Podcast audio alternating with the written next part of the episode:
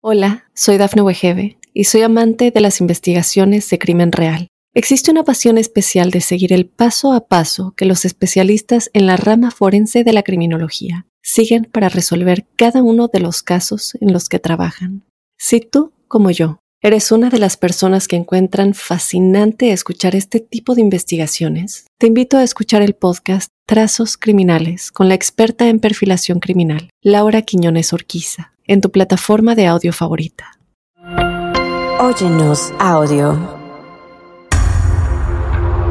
eran fotos de mi papá rayadas o fotos que salíamos los cuatro, pero eh, estaba cortada la cara de mi papá. Me habla muy agitado y me dice, estoy en el baño, no me veo la cara, no me veo la cara, tengo la cara borrosa, no me la veo. Y lo pusieron en la churrasquera, empezaron a prender los fuegos mientras iban como juntando las cosas, tenían la Biblia en la mano y iban orando.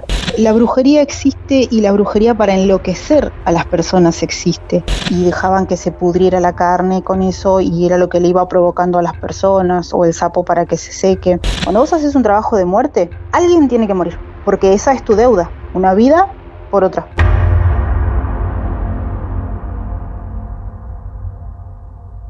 Hola, soy Dafne Wegebe y soy amante de las investigaciones de crimen real. Existe una pasión especial de seguir el paso a paso que los especialistas en la rama forense de la criminología siguen para resolver cada uno de los casos en los que trabajan.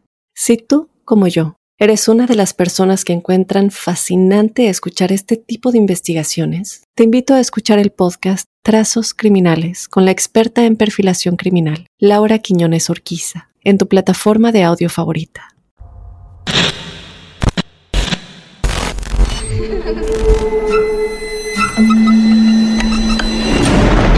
Los seres vacíos nos observan. Hasta hoy se registran muchos reportes de actividad paranormal en él. Veo cosas que no puedo explicar. Hay alguien sentado en esa silla. Está aquí. El misterio está fundamentado en el silencio. Pero ya es hora de hablarlo entre todos. Esto es. Hay alguien en la casa. Martes de Misterio. Es divertido asustarse a veces, ¿no?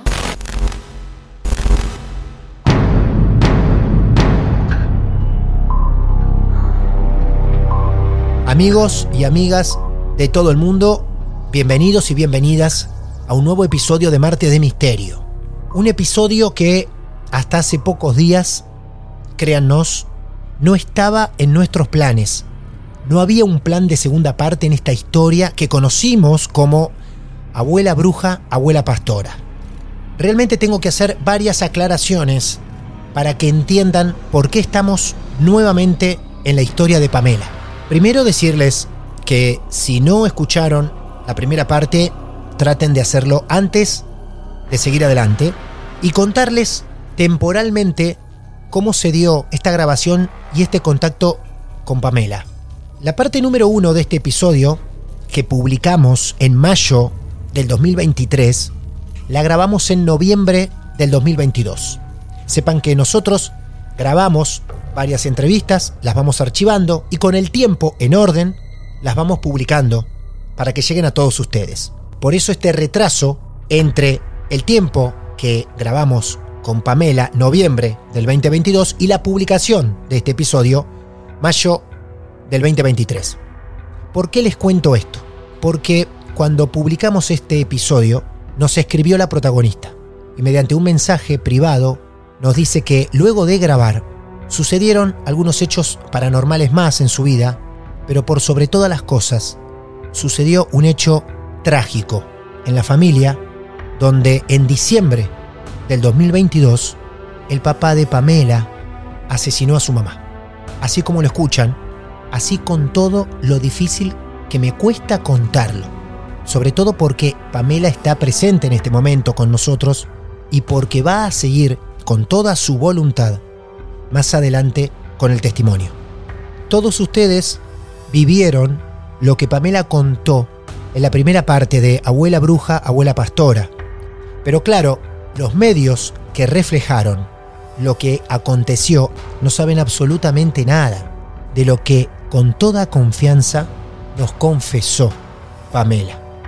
Reitero, diciembre del 2022, algunos medios contaban y reflejaban lo ocurrido en Maipú, Mendoza, el triste hecho que desencadenó con el fallecimiento de la mamá de Pamela. Esto decían. Con esta información, una mujer en la provincia de Mendoza tenía 51 años, discutió con su pareja y la mató de un botellazo. Nos vamos a ir hacia allí.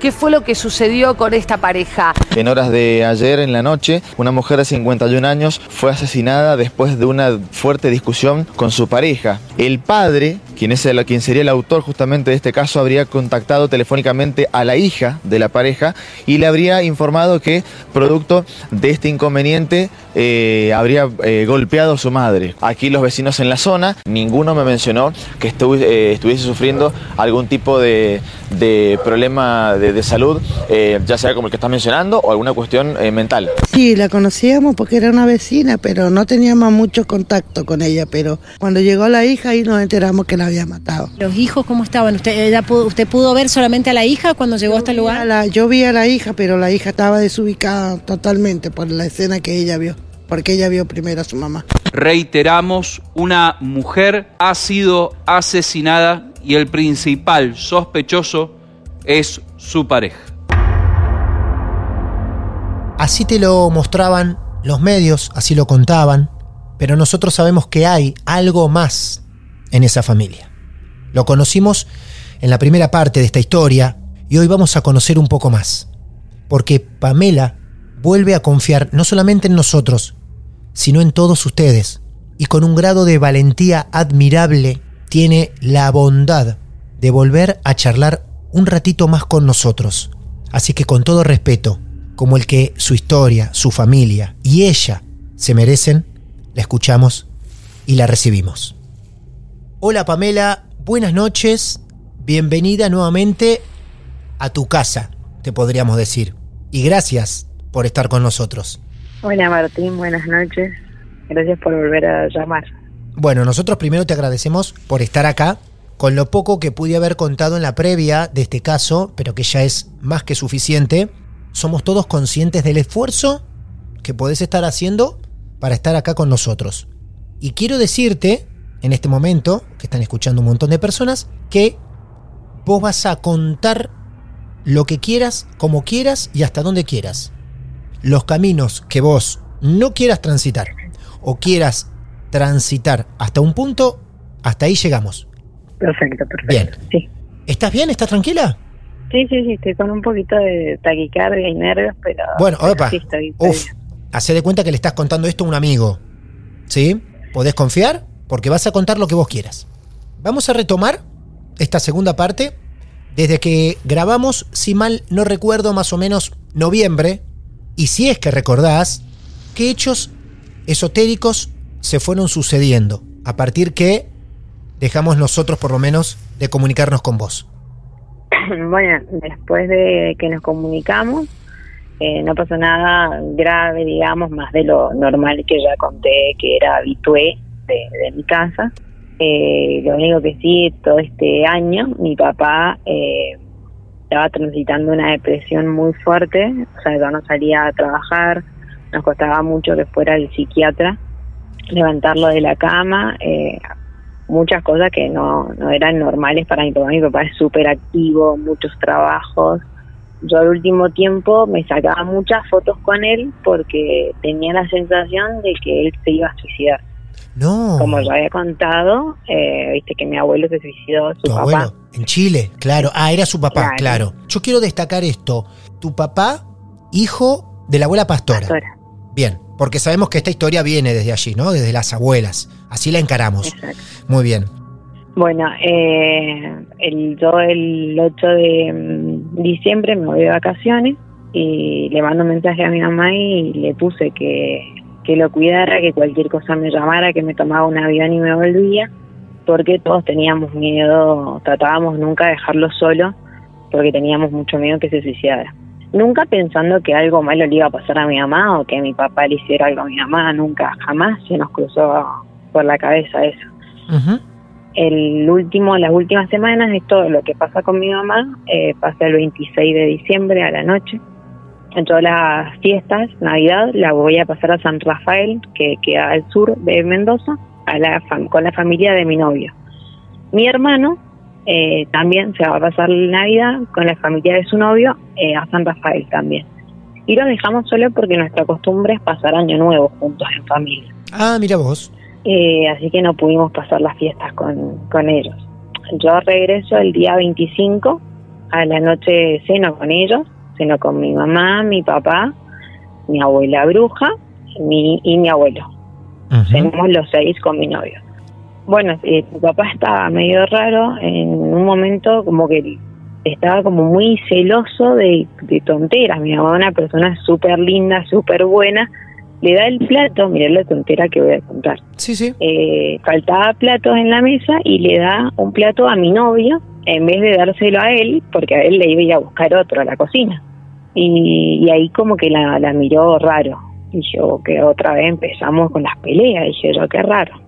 Bueno, el otro día, día lunes 26, eh, mi mamá me mandó un mensaje como todas las mañanas, eso ya había llegado al trabajo bien, y tipo, no sé, me mandó un mensaje a mi papá que por favor lo llamara, que me pareció muy extraño, Claro.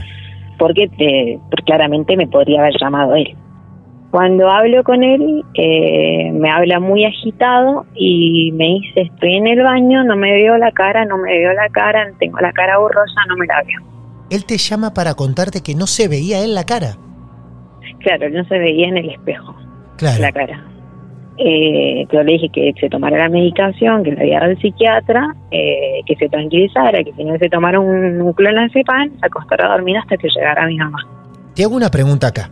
¿En algún momento, porque no recuerdo que hayas contado algo parecido en el primer episodio, pero en algún momento pasó algo así a tu papá o en la familia que alguien diga no me veo la cara, no se me refleja la cara No, en el no. espejo? Nunca. No, no, nunca. no. Ajá. Y, y vos cuando él te lo cuenta, dos preguntas. ¿Crees que tiene que ver con esa continuidad de sucesos paranormales que a ustedes les venía pasando? ¿Y por qué crees que él te llama a vos? Él a mí me cuenta absolutamente todo. O sea, yo soy Ah. más, o sea, yo era más como mamá de ellos dos que hija.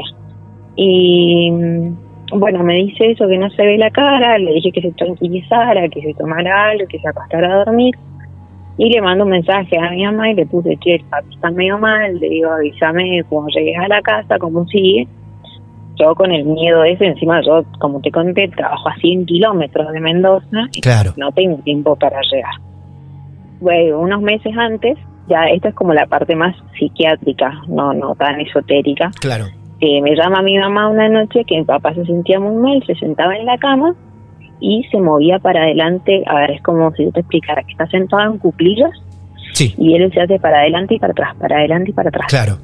Y bueno, lo terminamos llevando al Hospital Pereira, que es un neuropsiquiátrico, eh, para que lo medicaran y, o sea, le hicimos pasar por guardia.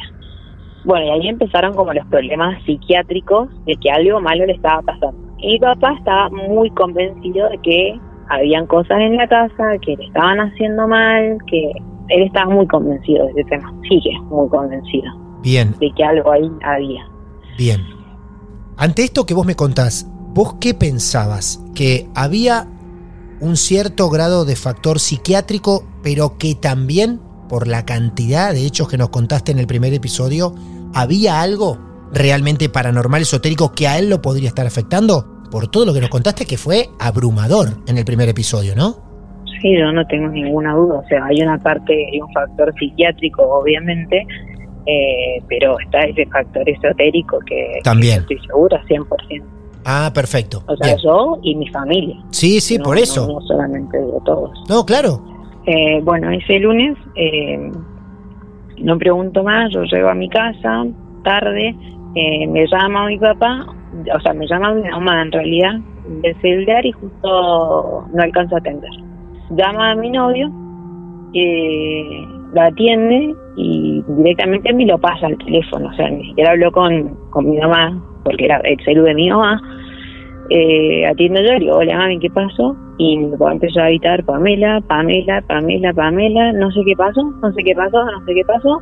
Y mm, me dice, tu mamá, tu mamá, tu mamá, tu mamá, tu mamá. Eh, agarro el auto, le digo a mi novio que agarre. Y nos fuéramos, yo vivo como a 15 minutos de Maipú, ya que yo estaba vestida de ambos, porque recién llegaba de trabajar, del ambo blanco.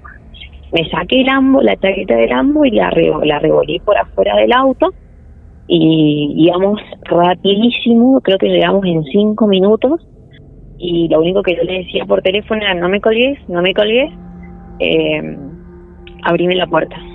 Cuando él abre la puerta yo llego hasta el comedor y él estaba en una esquina como con la cara de un bebé cuando vos lo retás o un perrito cuando lo retás, eh, como triste, como no entendiendo nada.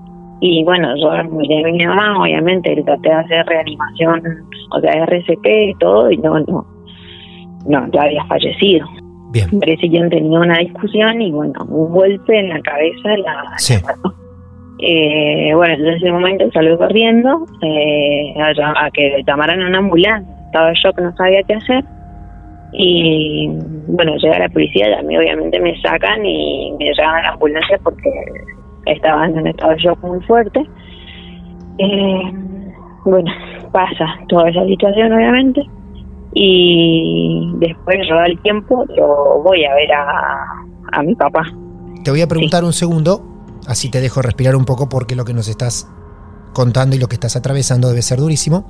Lo único que te quiero preguntar es, ¿él estaba como en un estado de, de shock y decía algo? ¿Te decía algo? No, no, no, miraba y, y es como de vuelta la, lo, cuando está en cuclillas y como cuando, no, es muy raro porque cuando él se pone mal eh, o cuando se va de sí, se pone en esa posición de fetal como, como moviéndose para todos lados, como, perdón lo que voy a decir, pero como un loquito. Así como una persona apretadita, así chiquitita, bajito, y moviéndose para adelante y para atrás.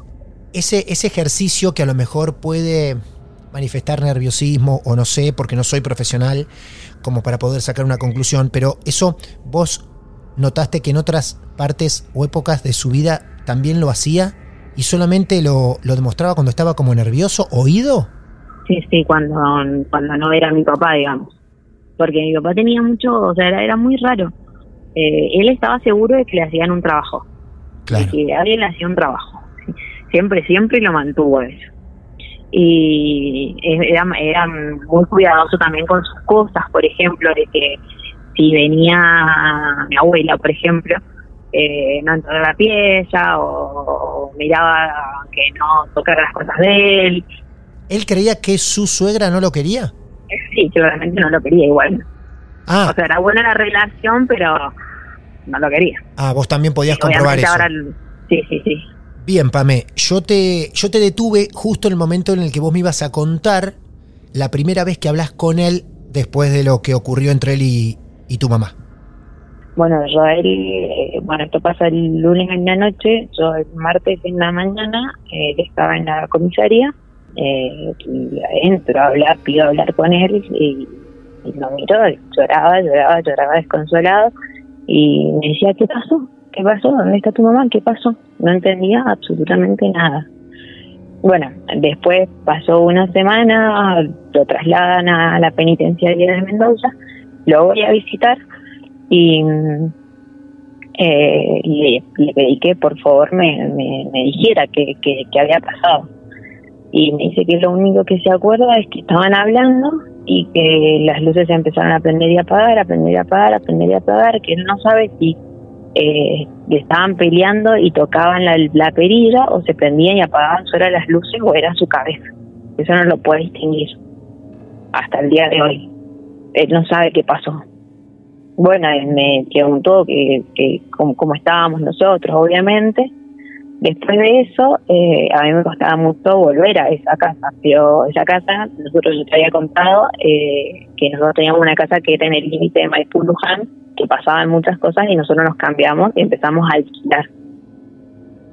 Eh, esa casa obviamente era alquilada, entonces yo tenía que desalojar la casa, porque en esa casa no iba a vivir más nadie.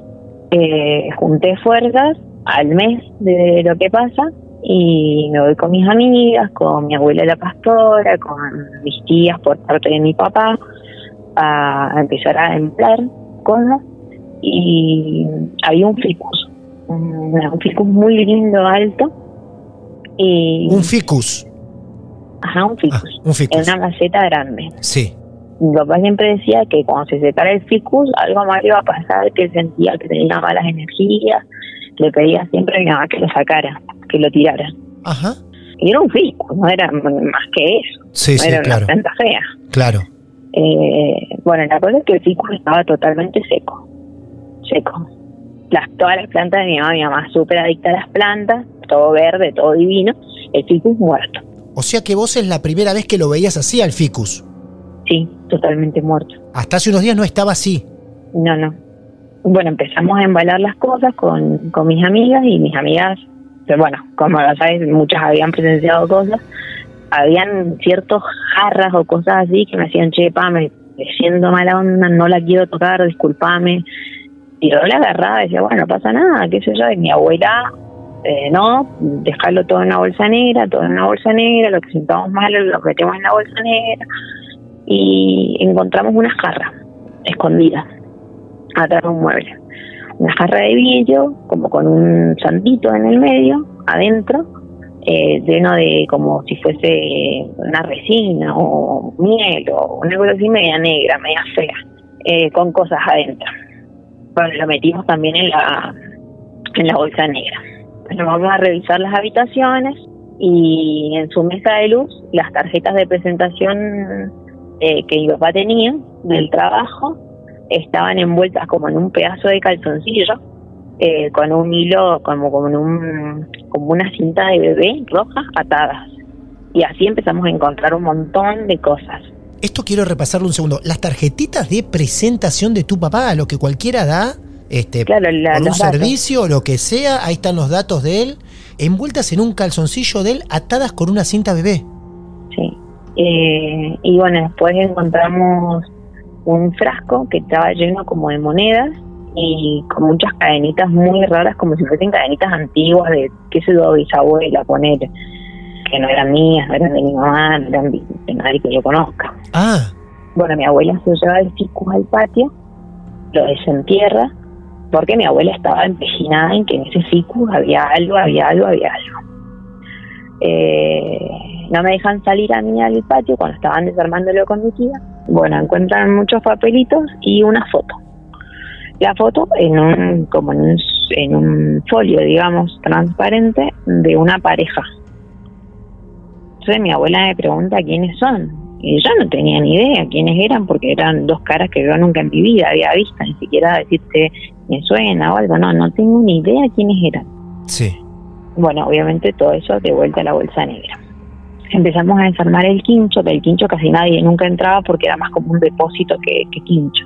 Había muchas cosas de fotos de mi papá y cosas así como con círculos, rayadas. ¿Cómo? ¿Podemos detallar eso? Sí, eran fotos de mi papá rayadas o fotos que salíamos los cuatro, pero eh, estaba cortada la cara de mi papá.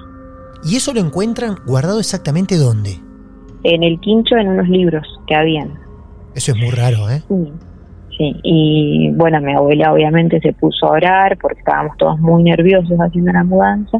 Se puso a orar, oró, oró por toda la casa y ella quería llevarse a toda costa eh, esa bolsa negra con todas estas cosas que habíamos encontrado. Estamos hablando de tu abuela Eh. pastora. Sí, sí. Mi otra abuela nunca apareció. O sea, obviamente apareció en el funeral eh, y todo, pero nunca volvió a esa casa.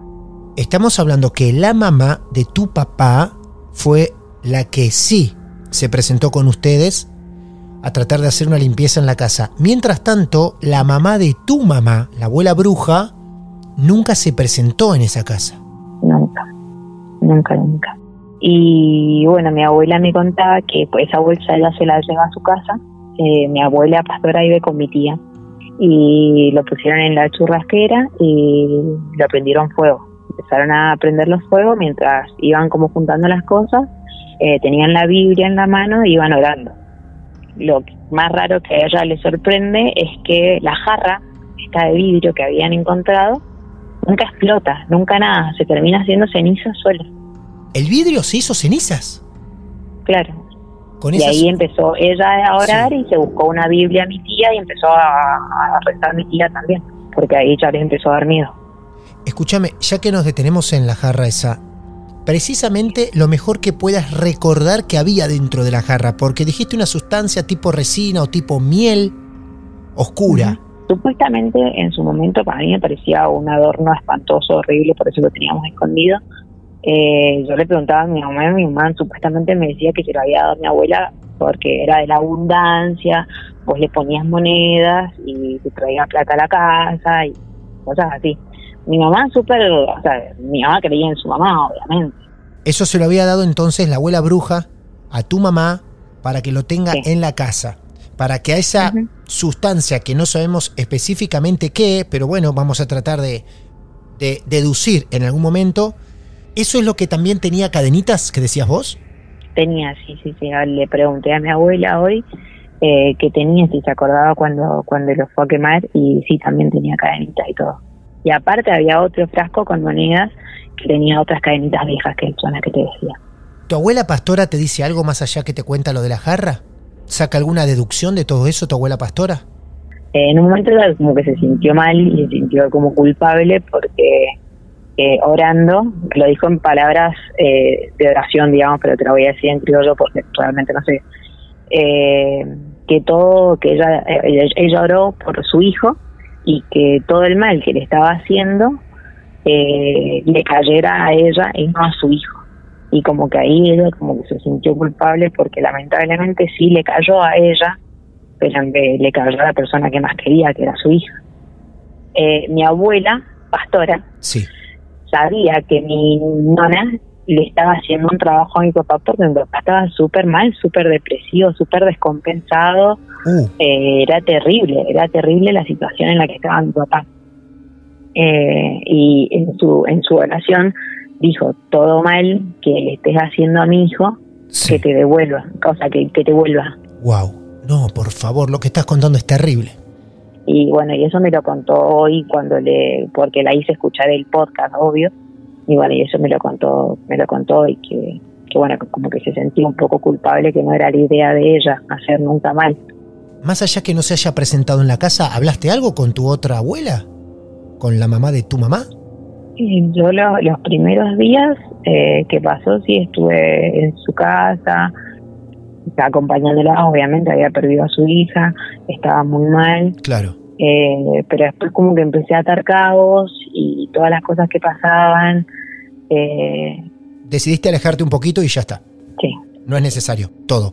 Eh, quería saber si por lo menos ella había sacado alguna deducción o decía algo a través de sus conocimientos desde el otro campo y, y si a lo mejor no, podía... nunca dijo nada. Nunca dijo nada. Para tratar de transitar un poco más el campo que nos interesa a nosotros, el esotérico, el paranormal, el de lo extraño, una vez transcurrido ese hecho lamentable, el resto de la familia también le echa un manto de responsabilidad o una parte a todo lo que vivieron. Sí. Bien. Sí, todos. A todos. Todos recaen en que algo esotérico, como lo que contaste en el primer episodio, fue lo que lo volvió loco, por decirlo de alguna forma, a tu papá. Sí, sí. Mis primas, que son las nietas de ella, digamos, son las sobrinas de mi mamá, no quisieron quedarse en la casa de ella, o sea, alquilaron un hotel. Claro. No, no, no, no quieren saber absolutamente eh, nada. Entre la gente que pudo haber hablado con, con los medios, ¿alguno comentó que algunas cosas extrañas pasaban en la familia? No, No. no, de la- las cosas que salieron en los medios fueron muchas mentiras. Ah. O sea, fue, hablaron con gente que ni siquiera conocíamos. Bien. Con el tiempo ya transcurrido, estamos grabando esto unos cinco meses después de lo que nos contaste, lamentablemente. En estos cinco meses, ¿tu papá recordó algo más de ese momento?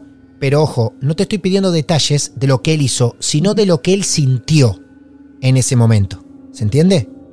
Eh, no, en una de las visitas eh, le él seguía, o sea, era muy difícil hablar con él porque siempre o lloraba o no lo entendía Eh, yo justo me hice un tatuaje en el brazo, que es una foto mía de mi mamá, Ajá. y miraba el tatuaje y lloraba mucho, entonces tampoco se podía hablar mucho con él. Claro. Y mi abuela le cuenta todo esto que pasó, de que quemaron las cosas, de que la jarra se hizo ceniza, y él se agarraba la cabeza y decía, ¿cómo, cómo, cómo puede ser? ¿Cómo no me di cuenta antes?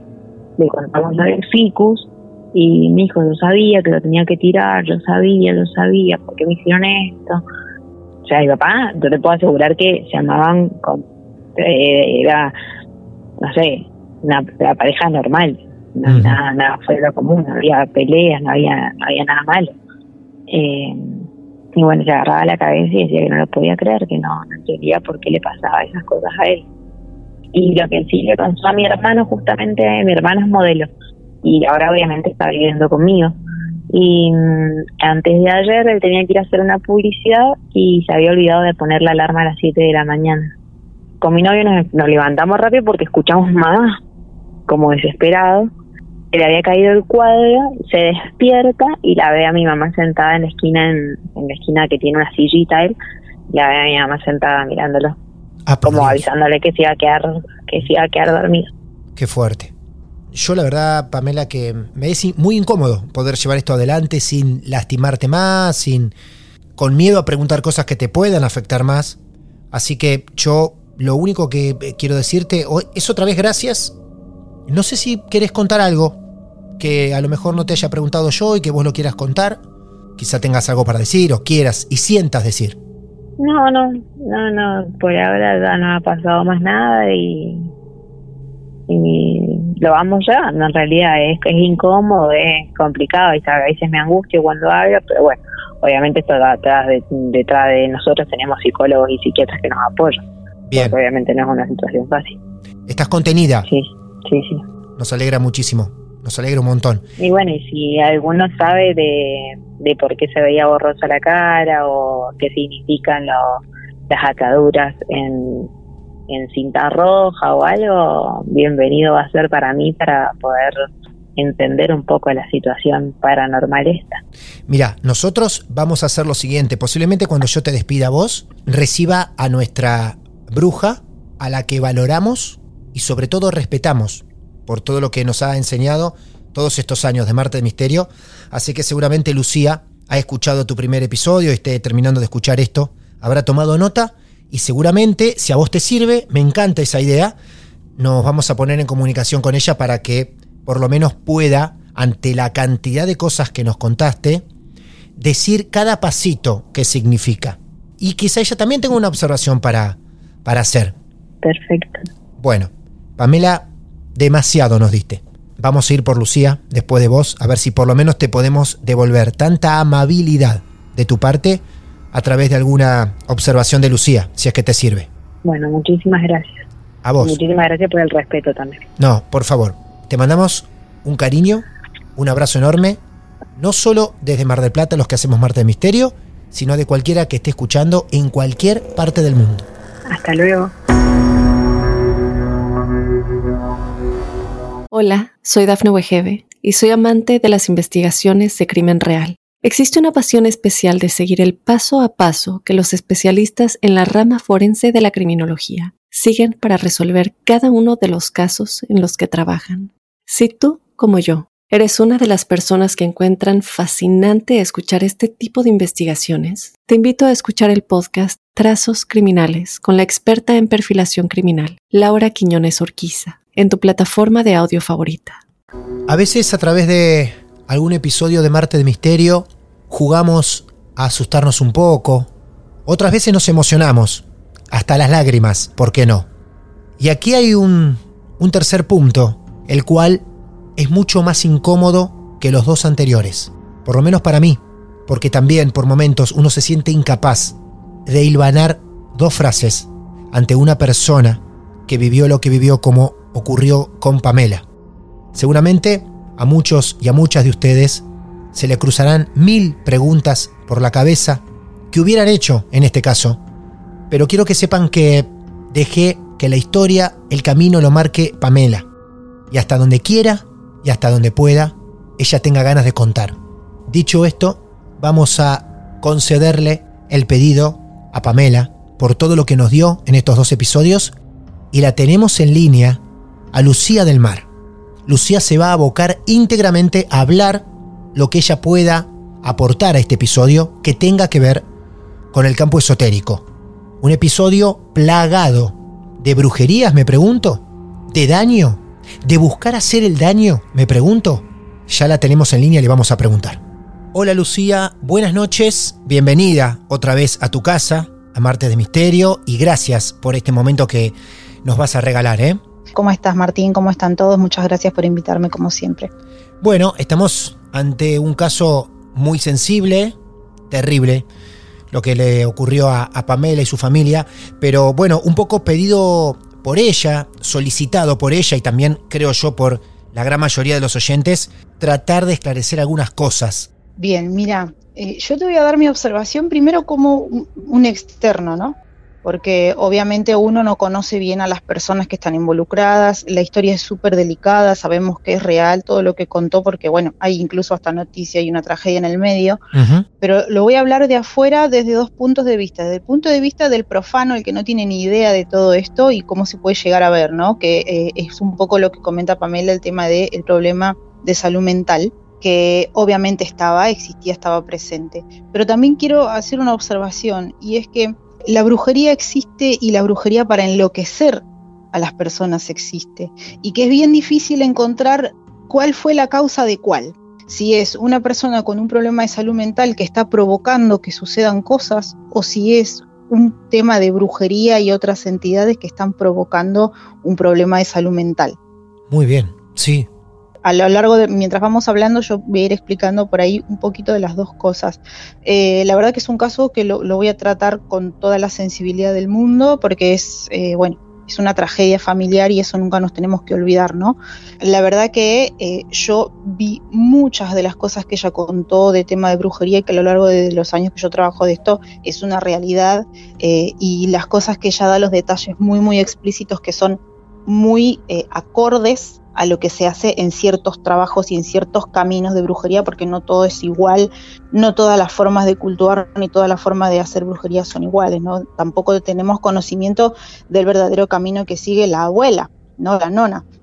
Totalmente. Entonces, eh, lo voy a hablar siempre desde, eh, desde lo que yo conozco y siempre con teoría. Bien, bueno, una de las cosas que ella, eh, que comenta Pame, es el tema de que la nona era parapsicóloga, lo cual no necesariamente implica que uno se dedique a la brujería, ¿no? Esto es importante eh, remarcarlo, porque no todos los parapsicólogos se dedican a la brujería, ni todos los parapsicólogos se dedican a leer el tarot o a hacer trabajos para otras personas. Hay parapsicólogos que simplemente estudian eso por un lado. Después ella habla un montón de, bueno, varios sucesos que, que le pasan en la casa, como por ejemplo esto de, de, escuchar, yo la escuchaba ella lo que iba contando, esto de escuchar los caballos. Es, es muy del folclore, ¿viste? Muy del campo esto, estas cosas. Ella habla de una finca y hay un montón de, de, es como esto de que escuchás, si escuchás rebuznar el burro, si escuchas relinchar un caballo en la noche, que dicen que está viniendo a buscar a una persona y que la persona que lo escuche se va a morir. Bueno, en general, estos sonidos así de caballos están hablando como de algo que está pasando, o en el caso de ella, como decía, que está saliendo, ¿no? de su casa la nona hacía estas limpiezas y decía que ella tenía como estas batallas tremendas que quedaba, sí. que se desmayaba, sí. que hablaba eh, en, en, una lengua diferente. Bueno, acá de vuelta es una observación completamente externa porque yo no sé cuál es su camino ni su método, pero en general cuando la persona se debilita, se enferma o, o le pasan estas cosas, es que no está pudiendo contra lo que está luchando. Entonces es por eso que, les, que, le pasan estas cosas y las cosas se calman un tiempo y después vuelve otra vez todo a pasar. Uh -huh. Otra cosa que también es bien importante que la gente entienda es que cuando vos te dedicas a hacer brujería, sea para bien o para mal, porque la realidad, como decimos siempre, ¿no? el camino al infierno está pavimentado de buenas intenciones. Eso no implica que lo que vos estás haciendo está bien, aunque vos tengas toda la buena intención del mundo. Ahora, cuando vos trabajás en brujería, vos sabes que yo tengo mi templo en mi casa, tenés que tener un montón de recaudos para no terminar metiendo a toda tu familia en algo que ellos no pidieron. Uh -huh. ¿sí? Vos sabés sí. que yo acá, por ejemplo, tengo mis hijos y lo último que quiero es que el día de mañana ellos estén pagando por cosas que hago yo. Uno tiene que tener todos estos recaudos. Por eso es tan importante estudiar, prepararse, estar listo y no meterse con cosas con las que uno todavía no está preparado para laburar. Otra cosa que me llamó la atención es eh, algo que comentaba más o menos sobre el final del tema de la jarrita de la abundancia. Esa jarrita de la abundancia existe, yo de hecho tengo una en casa, es eh, el líquido que ella ve adentro, que era como ese líquido negruzco, es miel, Ah, viste, ella decía, claro, ella decía que era una sustancia parecida a la miel y que se había puesto muy oscura. Ahora, eh, y esto es pura física, se pone oscura porque tenía monedas adentro. Ajá. Sí, tenía monedas, cadenitas, que no sabemos de qué metal son, y eso con el tiempo va oxidando, si ellos lo tuvieron mucho tiempo guardado, eh, va oxidando dentro de la miel y va dándole ese tono. Tenía muchas cosas adentro, tenía eh, granos, monedas y un montón de cosas más. ¿Se le llama jarra de la abundancia? Vos le podés llamar jarra de la abundancia, plato de la abundancia. Sí. En general es poner, ponerle miel, canela, trigo, monedas, todo lo que vos, eh, que para vos simbolizan la abundancia. Sí. Puede ser, por ejemplo, la abundancia cuando vos pones trigo, eso es la abundancia en alimentos, cuando pones monedas es tener abundancia en dinero, cuando pones miel es tener abundancia en armonía. Sacando eso aparte y con todas las demás cosas que contó y todas las otras cosas que se encontraron, también es posible, por ejemplo, una persona regalar una jarrita de la abundancia que adentro venga con otras cosas y con otras intenciones. Claro, porque vos pensás esto, si a vos te regalan ponerle una jarrita, vos no te vas a poner a revisar lo que tiene adentro. Por supuesto, claro. No, yo de hecho tengo, hago jarras o hago frascos y qué sé yo, los frascos, cuando hago los frascos en general están sellados y la persona que lo recibe, que lo recibe con toda la onda, no se va a poner a abrirlo a ver qué hay. Técnicamente le puedes poner cualquier cosa. Eso quería aclarar el tema ese de, de que la jarrita sí existe. No creo que esa en específico fuera ese su fin. Me parece increíble eh, también el hecho de eh, meterse con toda una familia entera, ¿no? Es como decir, wow. Es mucho. Tenés que tener ganas. Claro. Tenés que tener ganas porque, ¿sabés cuál es? Que todo lo que haces, ya sea para bien o para mal, con buenas o con malas intenciones, todo tiene como un retorno. Entonces, si vos estás haciendo esto dispuesto, tenés que entender que en algún momento el retorno ese va a llegar. Y cuando llega, no todo el mundo está preparado para recibirlo es así, es una responsabilidad, por eso no es un camino para cualquiera. Lo que pasa es que las generaciones de nuestros abuelos, mi abuela yo en algún momento te he contado que ella también era bruja y que hacía sus cosas y sus maldades y que también las pagó, eh, era muy común ¿sí? esto de dedicarse a hacerle brujería al vecino, al primo, a la cuñada, porque era parte de la cultura, digamos, parte del folclore y no había tanta información como hay hoy y no, hay, no había por ahí tanta preparación y la preparación que verdaderamente había nosotros ni lo llegábamos a conocer porque era como la élite, no la casta de brujería en la que uno no puede entrar porque sí. Lucía, hay algunos objetos o algunos puntos en el relato de Pamela, por ejemplo, unas tarjetas de presentación del trabajo de su padre envueltas en un calzoncillo, atados con cinta roja, un ficus seco el cual hablaba al padre y decía el día que ese ficus se seque va a ser un problema. Y de hecho ocurrió. ¿Significa algo el ficus? Las macetas, las plantas se suelen utilizar un montón para este tipo de cosas. Como Ah. antes se usaban, por ejemplo, que usaban animales, ¿no? Sí. Entonces ponían, por ejemplo, eh, el- el- una foto o un nombre de alguien y dejaban que se pudriera la carne con eso y era lo que le iba provocando a las personas o el sapo para que se seque. Con las plantas se hace algo similar, vos lo podés usar de vuelta, para bien o para mal. Tiene todo su método, no es algo que les voy a explicar acá, pero sí se puede utilizar una planta. Y vos podés, al momento de preparar todo, decir, bueno, cuando la planta se seque, habrá, habré alcanzado el objetivo, o cuando la planta florezca, habré alcanzado el objetivo. Si todo depende de cómo se prepara, pero sí se utilizan plantas, se utiliza ropa interior. Ahora me llama mucho la atención el tema de la ropa interior y la cinta roja, porque eso es algo que se suele utilizar más que nada en lo que son los amarres y la magia sexual. ¿En serio? Sí, Wow. Sí, sí, la ropa interior, pensá que la ropa interior es algo muy íntimo, que está conectado con, el, con los genitales Sí. y se utiliza en la magia sexual, se utiliza en el dominio de las personas y se utiliza el tema de atar, el, el acto de atar es para restringir a la persona, Qué bárbaro. Y la ropa interior no era de la madre, era de él. era de él y, y era con sus tarjetas, con su nombre, Claro. si no me equivoco. O sea, que Sí, no sí, sería algo como- que él estuviese haciendo. Supongamos, como para No, retener a su no. pareja, sino todo lo contrario. Yo creo que no, yo creo que, que es algo que le habían hecho a él A él. específicamente. Que, y acá tengo para abrir un paréntesis Sí, y contarte una pequeña anécdota. sí.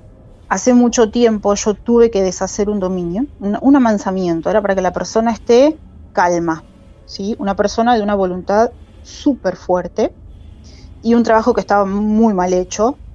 Entonces esta persona, ¿qué le pasó? Perdió el control totalmente y se había vuelto súper violento, se había vuelto difícil de manejar, eh, golpeaba a la mujer, golpeaba a la hija, cosa que no había hecho nunca, pero yo te estoy hablando de una persona, un tipo laburador que er- era mm, con sus mañas, ¿no? Pero eh, jamás le había levantado la mano a la mujer, jamás le había faltado el respeto a la hija, y de repente era otra persona, porque esto estaba mal hecho y se estaba saliendo de control, y se convierte en esta lucha de voluntades de la persona que está siendo recipiente del trabajo y de la persona que había hecho el trabajo, dando como resultado esto que podríamos decir, no sé, un estado de locura temporal, un estado de violencia tremenda, que cuando lo deshicimos con, el- con los días fue de vueltas la persona que era que yo conocía.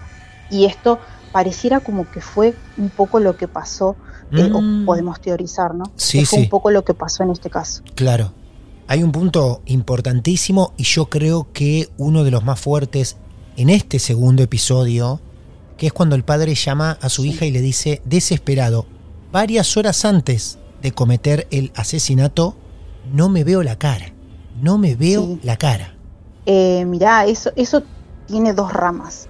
¿sí? Por un lado, como decíamos, la rama psicológica, que el no verse la cara habla de la disociación de la persona. La persona no se ve la cara, no se reconoce en el espejo, no sabe lo que hizo en ese momento, algunos ni siquiera tienen recuerdos, es decir, esa persona es como que no está en ese momento en su cuerpo y por eso es que no se reconoce del todo. Esto tiene que ver con, como decíamos, un estado de salud mental del que ya había hablado anteriormente, que le estaba cada vez peor, que, se, que le costaba muchísimo hacer cosas cotidianas y me llama la atención el tema este de las fotos, donde Sí. tenía la cara tachada o Ah, le eso. faltaba. Eso también. directamente La cara. Cruces, rayas y en algunas fotos estaba recortada su cara. Claro. Eso también se utiliza. Como seres humanos tenemos tanto recurso para hacer el mal y, y buscamos tantas formas. Y esta es una forma. Primero, también podemos hablar de una persona que claramente no está muy bien eh, estabilizada mentalmente, ¿no? Y que tienden a, a tachar a, a personas en su vida que quizá sienten que les hicieron daño o que no las quieren o que les obsesiona. También podríamos decir que en algún momento podría haber sido él mismo en estos estados ¿no? en los que no, no se reconocía, ver su cara y no reconocerse y por eso tacharlas pudiera llegar a ser.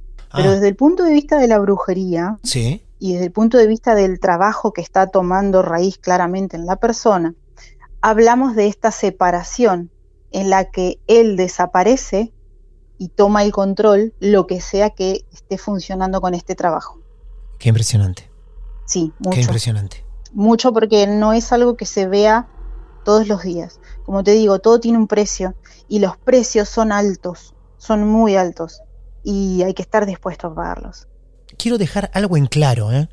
La primera entrevista que grabamos con Pamela fue en noviembre del 2022, del 2022. Todavía el padre no había cometido ningún asesinato. Y Pamela ya nos venía contando todo lo que sucedía en la familia. Les digo esto porque a lo mejor quienes repasaron las dos charlas que tuvimos con Pamela, quedó muy en claro que Pamela en gran parte culpa al mundo esotérico. No ¿Sí? es para menos, por, Por todas sim- esas pruebas. Claro, yo lo comento porque no es Claro. que, que Pamela está contando todo su relato o los dos episodios luego que el padre está encarcelado. No, Pamela primero nos cuenta una parte y nos anticipa de Claro, todo lo que le venía pasando a la familia, ¿no? Y después sucede eso. Sí, es increíble. Bueno, y otra cosa que a mí me quedó también muy marcada es el tema de la abuela pastora, Sí, que ella está orando sobre las cosas y pidiendo por su familia, porque no sigan sufriendo, ¿no? Y en un momento ella dice que, que todo el mal que me estás haciendo eh, te vuelva y, y que ella se siente culpable. La realidad es que ahí lo único culpable es la persona que hace la maldad, porque uno lo hace sabiendo que hay consecuencias y que eventualmente va a tener que pagar. ¿sí? Eso por un lado. Ahí no, no es que nosotros atacamos, sino que nos estamos defendiendo, porque Bien. bueno, es el derecho, derecho animal que tenemos de defender a nuestra familia. Entender que la fe tiene una fuerza y un poder increíbles a la hora de ayudar a nuestros seres queridos, sean de la religión que sean y crean en lo que crean, eso es algo muy importante. Y es muy posible que en ese momento en el que ella estaba tan angustiada, en el que ella puso toda su, su emoción de querer proteger a mi familia, haya de alguna manera roto o devuelto esto que estaba funcionando en contra de toda la familia de ella. Lo, lo que ella cuenta, y por lo que yo entiendo que sí era un trabajo en contra del papá, es que ella se siente culpable porque la que fallece es la hija de la nona. Y es como, a ver, un hijo por otro. Porque la realidad es esta. Cuando el trabajo se deshace, no es que la deuda desaparece. La deuda se cobra igual. Cuando vos haces un trabajo de muerte, alguien tiene que morir. Uy, Dios. No importa si es tu objetivo o no. Porque esa es tu deuda. Una vida por otra. Lo que vos hiciste se rompe y se te vuelve, a alguien vas a perder o vas a perder tu vida. Un hijo por otro. Qué manera te inquietante digo- de cerrar esto, Lucía, un hijo por otro. O sea, es tan fuerte como real fuerte porque aparte ocurrió. Y, y esto hace también muy real la capacidad que tenemos los seres humanos para hacer el mal. Eh, es una realidad, la- la- el ser humano cuando se le ponen estas cosas en la cabeza no piensa en nada y después lloramos y sufrimos porque todo lo que va vuelve, siempre, Incluso en el mundo de la brujería. especialmente en el mundo de la brujería. Claro. Eh, Lucía, gracias por este momento, por el respeto y el análisis siempre súper claro y respetuoso que llevas adelante Bueno, muchas gracias. en cada historia. ¿eh? Gracias a vos, Martín, por tenerme en cuenta siempre. Sabes que a mí me encanta hablar de estas cosas y me encanta también tener la oportunidad de decir estas cosas, ¿no? Por ahí un poco de, de- de retar a la gente y decirle, no te metas en cosas que no entendés, no hagas cosas que no sabes si vas a poder manejar a futuro, porque te puede salir bien una vez, dos veces, tres veces, pero eventualmente te sale mal. Arroba Tarot Lu del Mar. Síganla por allí. Es una genia. Desde cualquier parte del mundo. Síganla, consúltenle, escríbanle. Lucía, muchísimas gracias. Un beso grande. Un beso grande, Martín, gracias. Y no. No fue un episodio más de Marte de Misterio. Por toda esta tragedia tan reciente, tan a flor de piel todavía. Por escuchar a una hija contando cómo, cómo no tiene hace semanas a su mamá. De estas cosas que no nos esperamos cuando nos involucramos en temas esotéricos, paranormales y de golpe la vida te pega este piñón por más que estés haciendo una entrevista, por más que estés tratando de entretener. No fue un episodio más, tampoco el final será como el resto. En el final vamos a escuchar las melodías convertidas en palabras de Sonia, la mamá de Pamela, porque Pame nos compartió un audio de esas tantas tardes de mate en las que Sonia les contaba a la familia sus aventuras paranormales, como lo hubiese hecho seguramente en algún episodio de Marte de Misterio. El final es con ella, con su voz, porque así su familia la quiere recordar y nosotros no nos queda otro deber que complacerlos. Antes de escuchar a Sonia y de despedirte, hasta el próximo capítulo, solamente quiero leer un par de líneas del último posteo hasta hoy de Pamela en sus redes sociales para con su mamá. En la foto verás un manojo de flores rosaditas y un texto que acompaña y que entre tantas cosas cuenta que, es domingo, que como siempre a ella, su hija, la invadió ese no sé qué en el pecho. Ella le cuenta a su mamá y le dice, me olvidé el mate, salí medio a las apuradas, te iba a pasar a comprar la tarta de ricota con dulce de leche. El fin de que viene te la traigo. De fondo suena la música de la iglesia, que tenés cerquita, y el viento corre despacito. No hace mucho calor. Me vine vestida con tu ropa. Me queda impecable. Si yo vengo a verte, vos también aparece. Date una vuelta. Que te dejen bajar un ratito. Que yo, yo te necesito una barbaridad. Entonces dimos vuelta por toda la casa, por los dormitorios y todo, y en el final pasamos por el pasillo del baño y llegamos al baño. Cuando llegamos al baño sentimos que un tropel de caballo salía por la ventana, porque era así, el ruido era que salía por la ventana, no era otra cosa.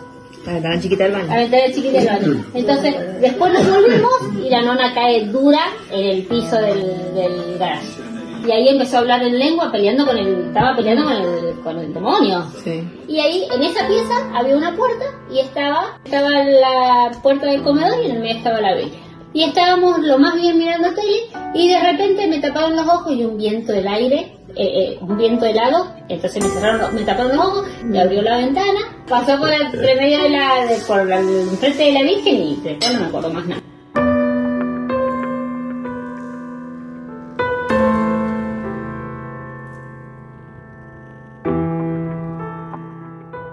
Esto es.